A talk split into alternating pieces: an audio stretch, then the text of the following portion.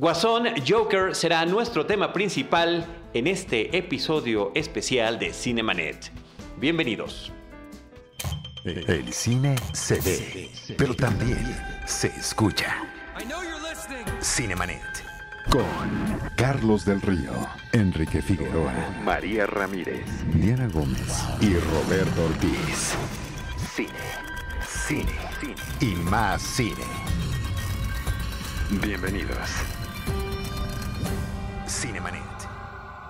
Arroba Cinemanet en Twitter, facebook.com diagonal Cinemanet, Cinemanet 1 en Instagram y Cinemanet 1 en YouTube son nuestras redes sociales. Yo soy Charlie del Río, les doy la más cordial bienvenida les agradezco que nos acompañen. Lo hago a nombre de Paulina Villavicencio desde los estudios de Disruptiva y de todo el equipo Cinemanet, incluyendo a mi querido amigo Enrique Figueroa Anaya. Mi estimado Charlie, como siempre, un gusto. Gente de Cinemanet, la gente que nos escucha, el equipo, la familia de Cinemanet, muy contento de estar acá.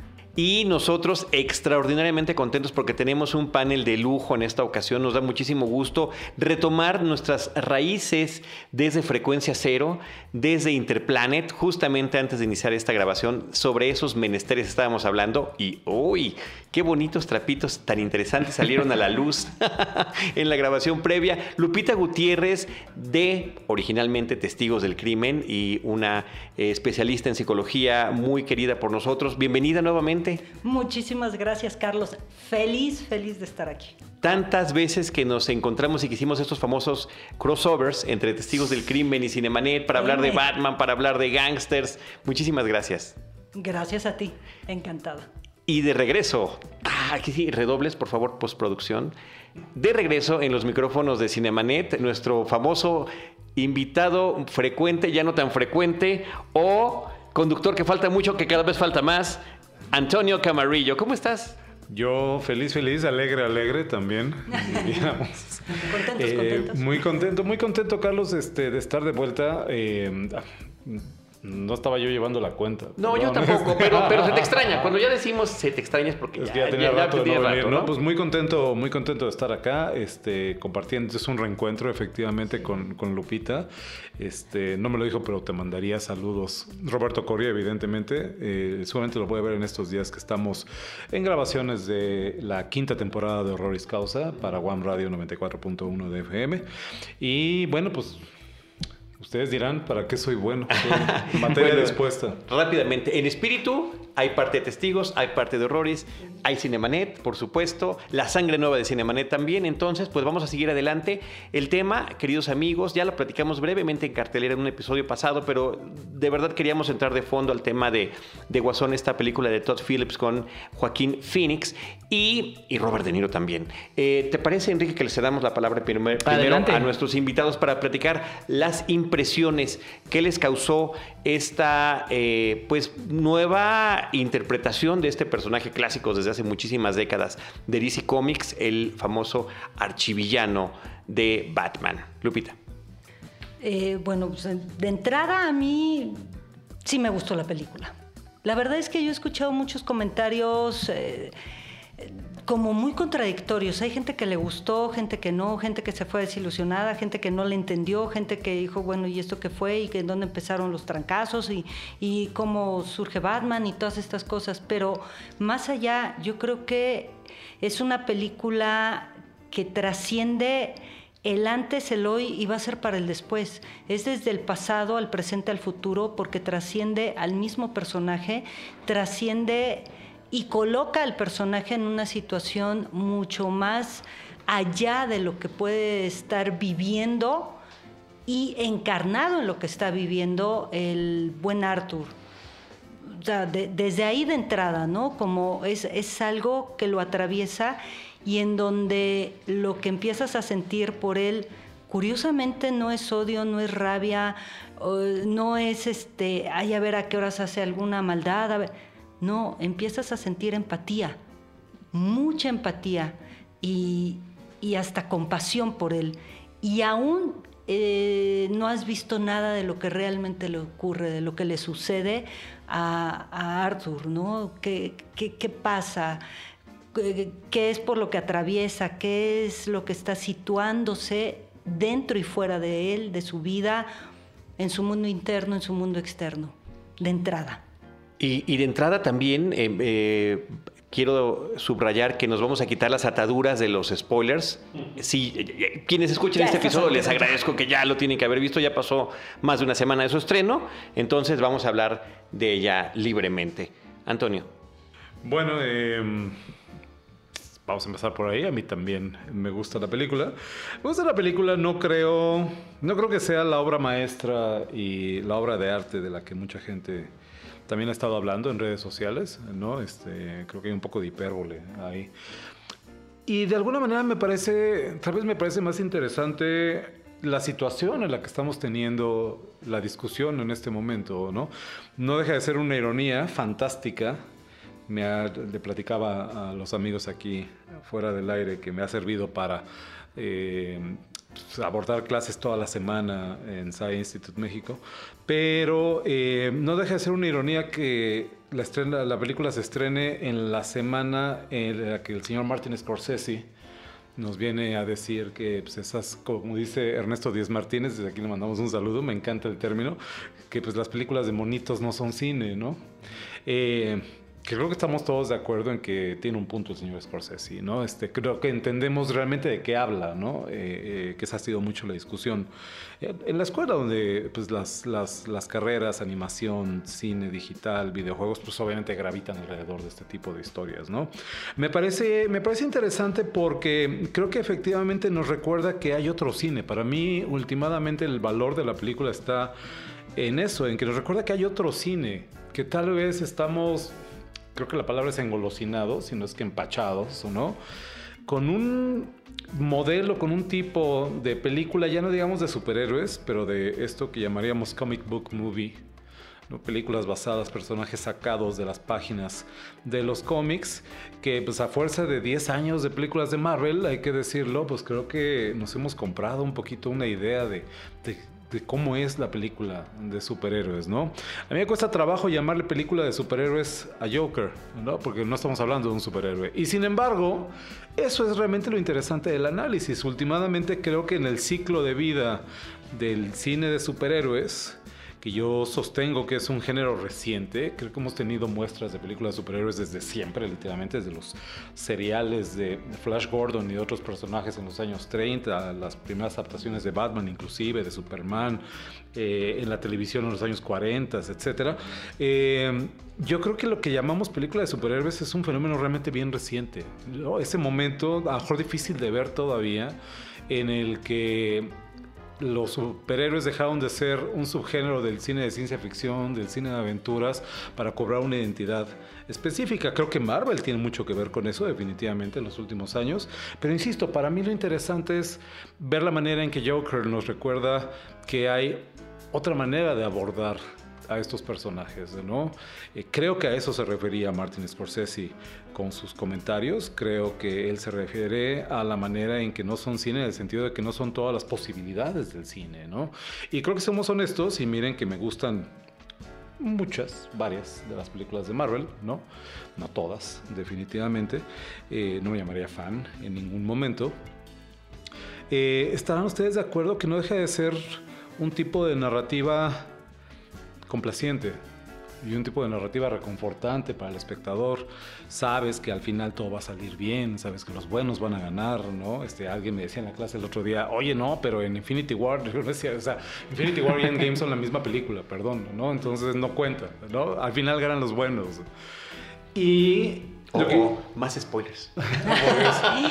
y lo que le agradezco mucho al señor Guasón, el bromas, como le llaman también por ahí, en España, el bromas, es que nos recuerda que hay muchas más posibilidades, ¿no? Que va más allá de buenos contra malos, los buenos siempre ganan, los malos siempre pierden, el orden se restaura.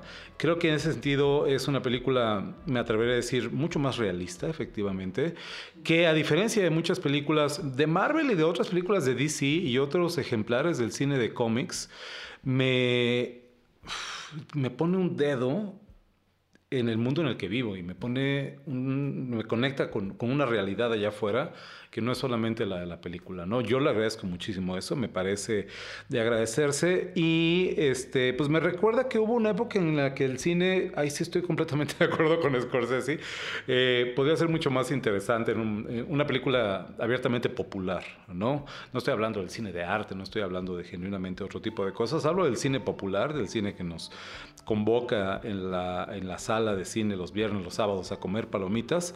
Eh, creo que pues ahí están las referencias al mismo cine de Scorsese. No nos pasa desapercibido que en algún momento estuvo involucrado en el proyecto. Pero al cine Scorsese, a Taxi Driver, al Rey de la Comedia, a eh, Toro Salvaje, evidentemente, a otras películas de la época, del nuevo Hollywood, Hollywood de los 70s, eh, Network, por ejemplo, eh, One Flew over, the Cuckoo's Nest. Atrapado sin salida. Atrapado sin salida, de Milos Forman. Creo que creo que es un espíritu que está en la película, desde el primer momento, spoiler, que, que, empieza la, cinta con el viejo logotipo de Warner Brothers, ¿no? Y que creo que lejos de ser un pastiche, efectivamente está tratando de una manera muy eh, honesta de volver a capturar eso, ¿no? Recordarnos que el mundo es más complicado de lo que a veces las películas nos, nos quieren eh, poner, que personajes como el Joker son muy complejos, que gente como él están allá afuera, ¿no? y, que de alguna manera eso nos hace sentido en este momento en pleno 2019. Yo creo que esto que dices es algo eh, de, las principales cosas que tiene la película, el valor que nos presenta es un espejo. Yo creo que lo que nos aterriza en estos superhéroes y supervillanos es que eh, puede haber muchos superhéroes y muchos supervillanos y no necesariamente eh, escritos en las historietas en los cómics ni nada, sino son gente como tú, como yo, como Carlos, como cualquiera de nosotros en esta sala y los que nos estén escuchando, que se pueden convertir en grandes héroes o en grandes villanos. ¿Y qué tiene que ver esto o cómo se arma? Jalaré agua a mi molino. La historia, la historia personal, la historia de, cada, de cada uno nos va armando camino, nos va eh, eh, plasmando muchas situaciones que eh, nos va vinculando o desvinculando con las, con las situaciones. Desde algunos términos, ¿no? Pondríamos factores predisponentes y precipitantes. todo lo predisponente, todo lo que ocurre desde, desde su origen. Así de fácil. Su origen, en donde vemos a una madre pues muy imposibilitada, eh, dañada. Después nos enteramos que pues sí, sí, sí, está malita, no solamente enferma físicamente, sino enferma desde mental, ¿no? Desde esta circunstancia en donde eh, ella se creó toda una historia que le transmite y quiere que sea real. Sí, él es tu padre. ¿Quién? Thomas Wayne. Spoiler, perdón. No, adelante, todos. dijimos, dijimos que iba eh, con todas estas cuestiones. Y en donde es, a ver, necesito saber mi base, mi cuna, mi origen. Pero si mamá está mal, está loca, tiene una enfermedad mental, él también está luchando con algo. Es algo terrenal. Cuando descubre que ni siquiera es su mamá, entonces lo, más arraigado que puede tener, lo pierde. La única base que tendría, ¿no? El único piso. Y se pierde. Yo, yo cuando veía la película decía, no, es que ahorita que le, le hablen o le digan, ¿qué crees? ¿Tu mamá ya se murió? Factor precipitante, porque ya hubo varios que se fueron juntando y es la gotita que derrama el vaso. Aquello que lo agarra penitas, ¿no? Y entonces es aquello que lo va a tratar de medio salvar con el palillo con el que se agarra como salvavidas. Mamá se muere y él se dispara. No, él al saber que ni siquiera sabe de dónde viene, ni tiene base, no tiene origen, más todo lo que conlleva su historia de vida, es, adiós mamá, nunca has estado, no ha existido para ti, más allá de los maltratos que vivió y que descubre que, de lo que fue presa, además de todo este abuso físico, emocional, psicológico, etcétera, es tú y yo ya no estamos. Oye, pero tiene toda una. Tú y yo ya no estamos, yo ya no soy. Y yo creo que son parte de las grandes cosas de esta película, es la confrontación entre. Más allá de, si eres, no eres, no. Si es este, el quién soy, en dónde estoy, o sea, quién soy y lo que descubre es una gran nada. Hay inexistencia alrededor de su vida porque es una de las cosas que le reclama a la trabajadora social y oiga, usted no me escucha. Usted, es bastante obvio, todo nos había quedado claro. Sí, así si no está pelando. Sí, y, usted, y la, la, trabajadora social también está tratando de afianzarse a lo que tiene que su trabajo y es ya no lo voy a tener y esto es lo que poco, mucho, regular te puedo ofrecer. Y con ese poquito también se medio agarraba y es, bye, es una sociedad que va soltando y es, yo de dónde me agarro si tampoco tengo de dónde, qué recursos internos tengo para asirme a mí, no hay. Enrique. Em, yo le escribí a Charlie justo después de ver la película, le dije, ¿qué te pareció? ¿no? Nada más para ya después abordar aquí la, la opinión. Y yo le puse, en términos generales, a mí, a mí me gustó, ¿no? Y él me dijo, en términos absolutos, a mí me gustó. yo, matizaba eso de términos eh, en generales porque justamente voy muy en la línea de lo que comentaba Antonio, de lo mucho que comentó. Em, a mí me parece una película, en, principio una película que sacude, ¿no? Sacude absolutamente. Em, yo la fui a ver solo y sí, sí fue una experiencia así de, bueno, qué brazo, mi caja de palomitas, ¿no? Eh, porque sí es una experiencia muy, muy, muy fuerte. De hecho, se lo comenté también a Charlie, me llama mucho la atención que una mamá con sus niños de 7, 8 años iba con ellos y les dice, ¿qué les pareció, niños? Y yo así de, señora, estaba con unos tapones en los, en los ojos y drogada o no, acabo de ver la película. Pero bueno, eso nos llevará a otro, a otro asunto. A mí lo que me gusta de la cinta es que va llevando a múltiples referencias, ¿no? A que sí es posible hacer un cine de este tipo, porque es un cine comercial, ¿no? Es un cine comercial que es posible llevar a, llevarlo a otras, a otras instancias y que nos provoca, nos provoca llegar a otros elementos de la mitología del Joker, del cine mismo. Las referencias que mencionaba Camarillo de, de Scorsese pues son referencias muy obvias que ha hecho, también ha declarado Todd Phillips, ¿no? De repente me llevo algunos, algunas decepciones cuando empiezo a escuchar eh, las entrevistas de estos directores, ¿no? Que ya están muy eh, alzaditos de repente. Pero bueno, digo, ok, ok, es la emoción del momento, lo entiendo. Pero se dice que es una película que eh, reposiciona o vuelve a darle interpretación al Joker. Y yo vi, la verdad, todos los Jokers que han habido, ¿no? o sea, está el Joker de Dark Knight Returns de los cómics, está obviamente The Killing Joke, está el Joker de Jack Nicholson, que ese, no es un spoiler, pero ese, ese homenaje o esa forma de, de, resolver cómo es el asesino de los papás de Bruno me gustó. Está inclusive el Batman en esa bonita escena en la que eh, Bruce Wayne desciende de su casita de, del árbol en un tubo. Ese es el Batman de los el 60. El batitubo, ahí está. Lo que eso es emocionante. Sí, sí, sí.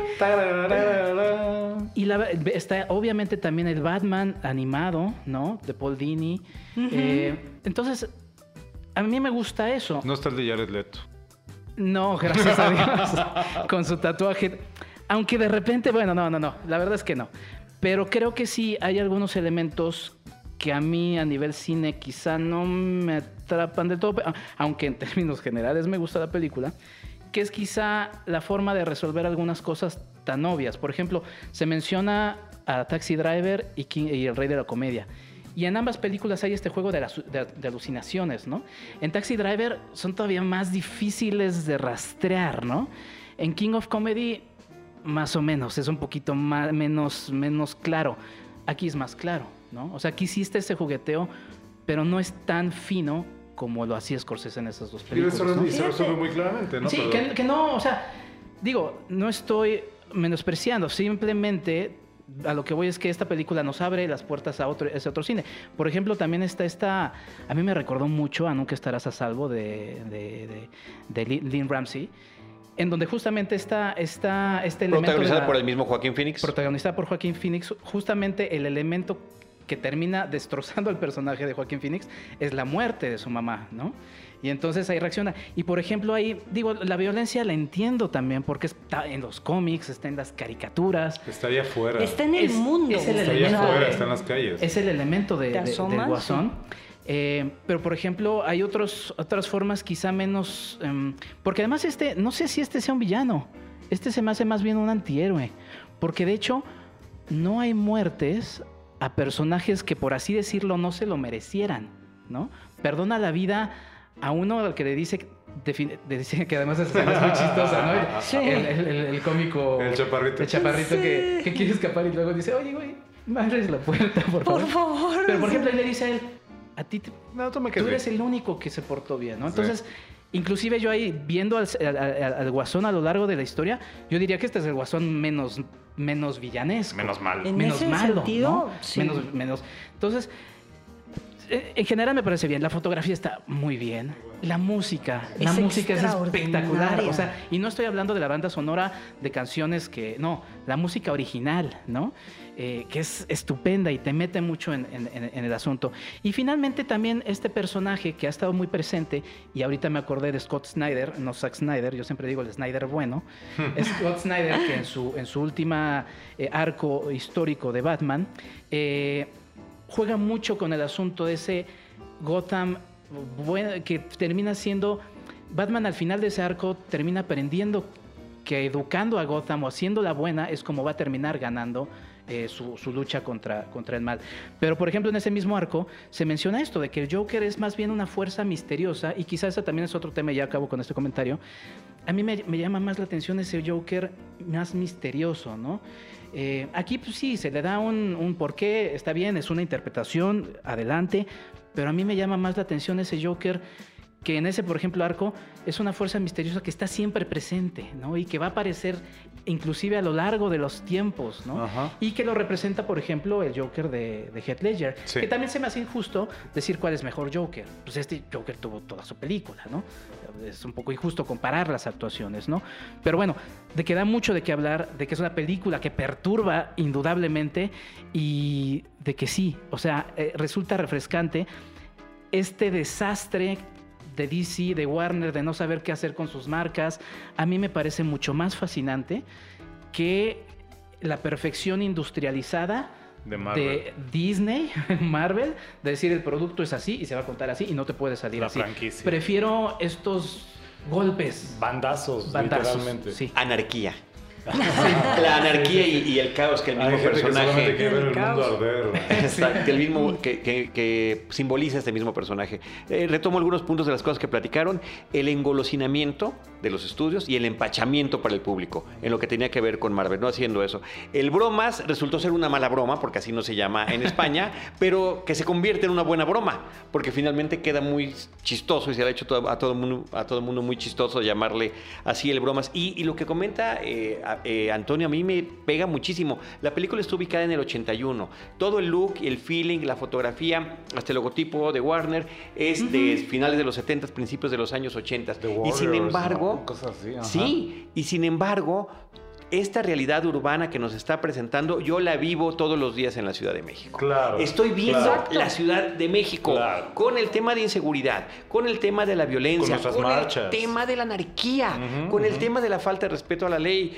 La Puedes secuestrar y no pasa el nada. El descuido a la salud mental, ¿no? El, el- el O salud en descuido a la salud. A la salud Simplemente general, no, saben que ya no va a haber medicinas a partir del día de hoy. O sea, me hizo tantos ecos Claro. esta Claro. película en la realidad de México 2019 que me resulta un poco inquietante y aterradora. Eh, y el otro tema que sí tienes, creo que son, aquí será como dos caras, las dos caras de la moneda. No, ese es otro personaje. Eh, sí, por eso. el tema. entendiste la referencia. Guiño, guiño. El, el hecho de que tengamos a este Joker guasón misterioso que siempre hemos tenido, a este sobreexplicado. Y sin embargo, a pesar de la sobreexplicación, a mí me resulta muy interesante cómo resuelven a través de los conflictos internos que trae este personaje que llegue al que conocemos. El tema de la risa, el tema de sus, de sus problemas personales, de los abusos de la infancia, de ser víctima social, y que a pesar de todo eso y de entenderlo, creo que tampoco lo justifica.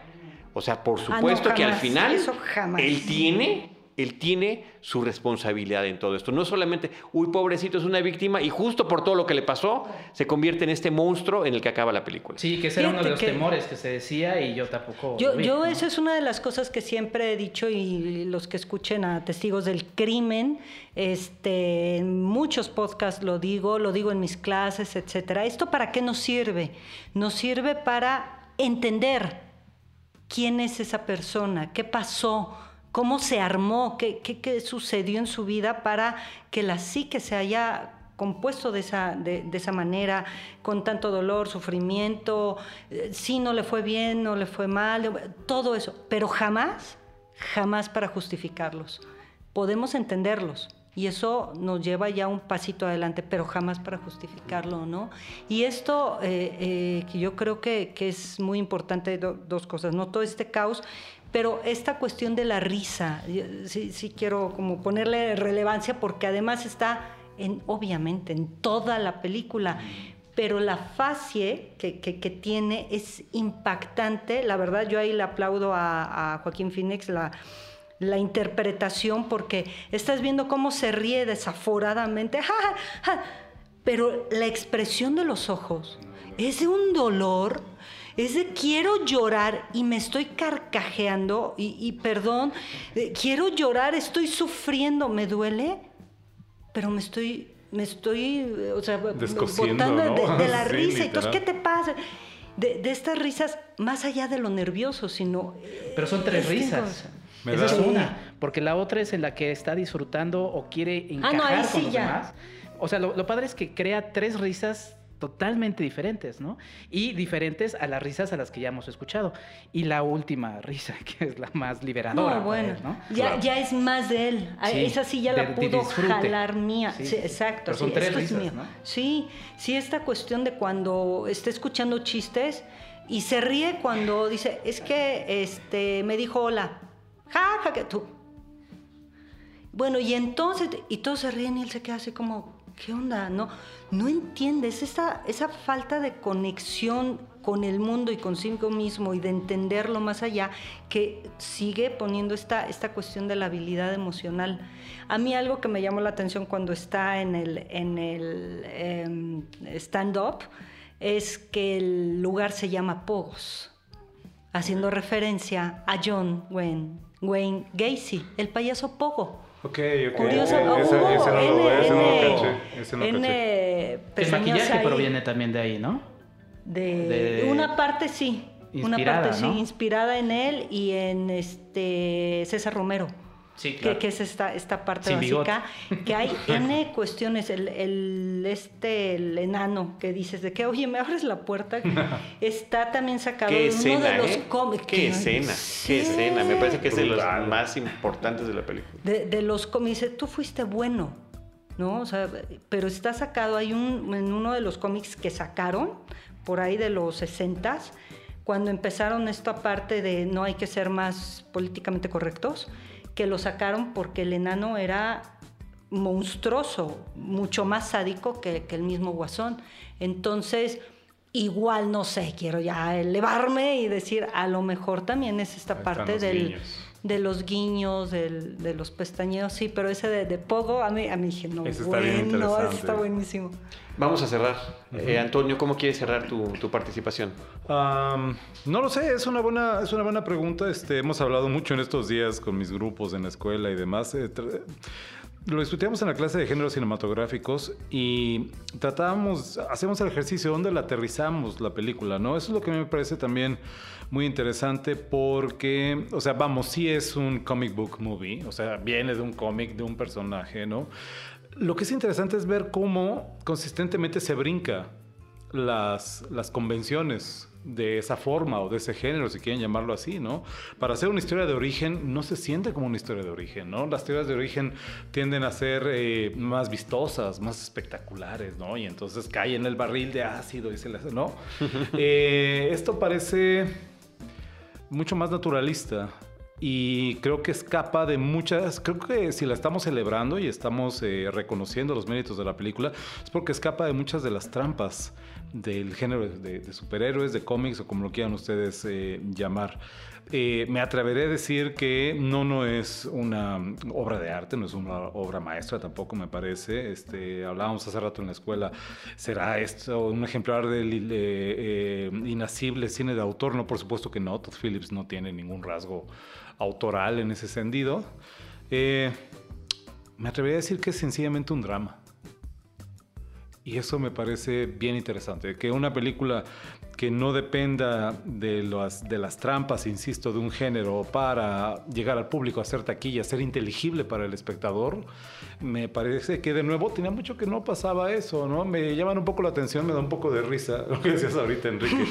Este, lo estaba viendo en la mañana en Twitter, eh, reportes de gente que dicen, no, yo me tuve que salir de la película porque me parecía muy perturbadora. Pues a mí la verdad no, ¿no?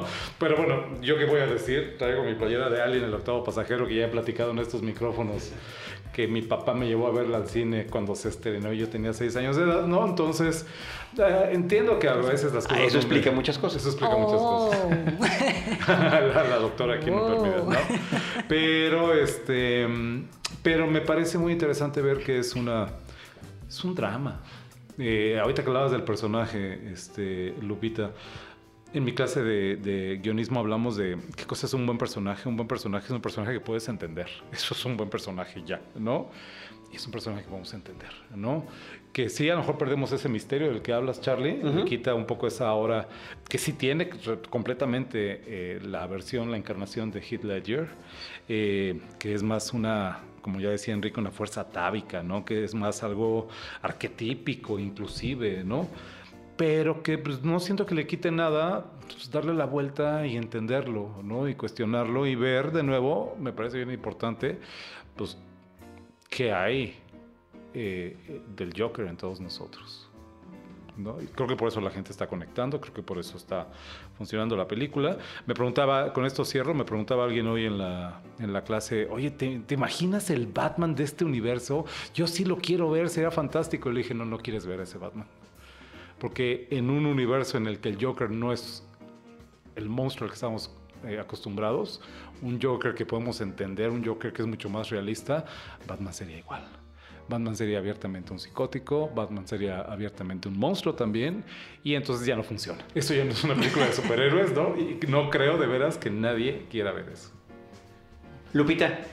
Pues de todas estas eh, referencias, todo esto que nos lleva a pensar en el Joker es, eh, en efecto, coincido contigo de, nos vamos identificando qué parte de ese Joker, qué parte de ese guasón me, toca, me sensibiliza. Yo creo que también la película está planteada así como dices, Carlos. Es, a mí me, me, recuerda a mi ciudad, me recuerda a la Ciudad de México, me recuerda al mundo, al país, a la, N cosas. ¿Por qué? Porque está convulsionando, porque es ver esto con lo que dije hace rato del caos, el caos externo, pero también del caos interno. ¿Cuántos guasones conocemos y a cuántos hemos omitido? A cuántos hemos hecho a un lado. Eh, en esta cuestión de, enfermedad mental, como dices ya, enfermedad, salud, de, lo que sea, a cuántos de repente no nos gusta ver porque nos confronta con, algo también interno, con lo que podríamos ser, con lo que a veces negamos. Eh, y es aquello en donde, donde eres.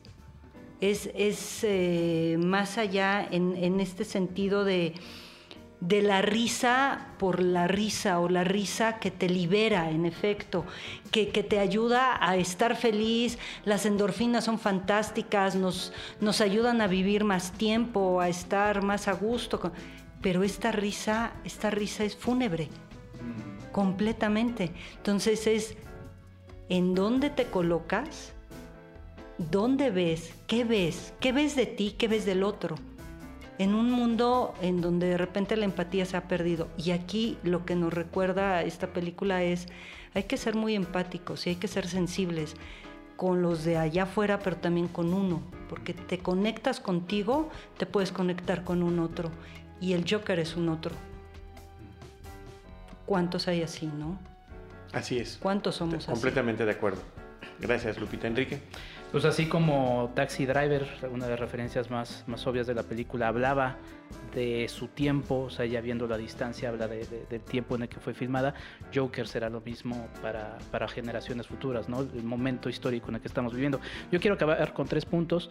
Estaba pensando en esta historia de origen de este Batman que decía Antonio. Eh, a mí se me antoja porque yo también vi una historia de origen de Batman, ¿no? Eh, muy en segundo plano, pero muy interesante, muy bien cuidada, ¿no? Y este Joker de alguna manera tiene algunas ideas pues, más estas eh, eh, dos fases de la política, izquierda-derecha, bueno, podríamos ubicarlo quizá un poco más a la izquierda.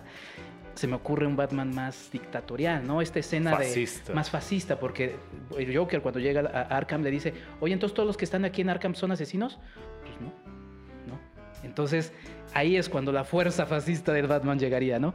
Eh, la libertad de interpretaciones, o sea, sí, o sea, algunos nos gustarán más la situación de los arquetipos porque es más romántica, ¿no?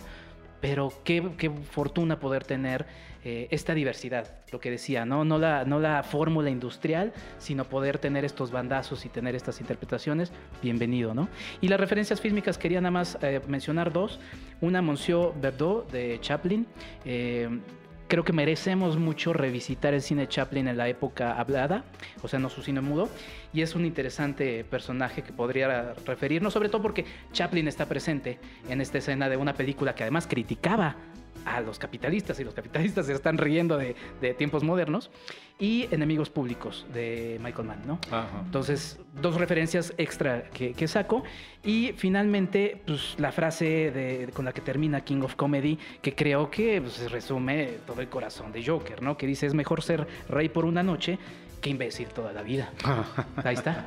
Sí, increíble, ¿no? Increíble. Y, qué buena recomendación poder ver una vez más eh, King of Comedy, de King of Comedy, porque sí, las conexiones son brutales. De las mejores interpretaciones de De Niro, ¿eh? Sí, sí. Que siempre lo vemos como igual. Claro, exactamente. Aquí está exactamente, distinto. Exactamente. Y otra persona que está fuera de este contacto con la realidad. Bueno, yo encantado con la película, en todo lo que se ha platicado y también en la serie de contradicciones hablábamos de la risa, pero lo mismo con la música. Todas las canciones son de de carnavales, de risas, de alegría y está contraponiéndose con esta realidad que está viviendo el personaje. En el tema de fotografía, la cámara que está persiguiendo siempre al, personaje, la cámara en mano y el score que se construyó para la película me parece que está también sensacional. Creo que uno de los grandes aciertos de esta película, y, también como decían ustedes y Antonio, pues es que nos pone a platicar y nos pone a ver que hay otras posibilidades y eso independientemente de pues de las opiniones también encontradas, porque parece que hoy también hasta puede estar de moda decir, no, a mí no me gustó,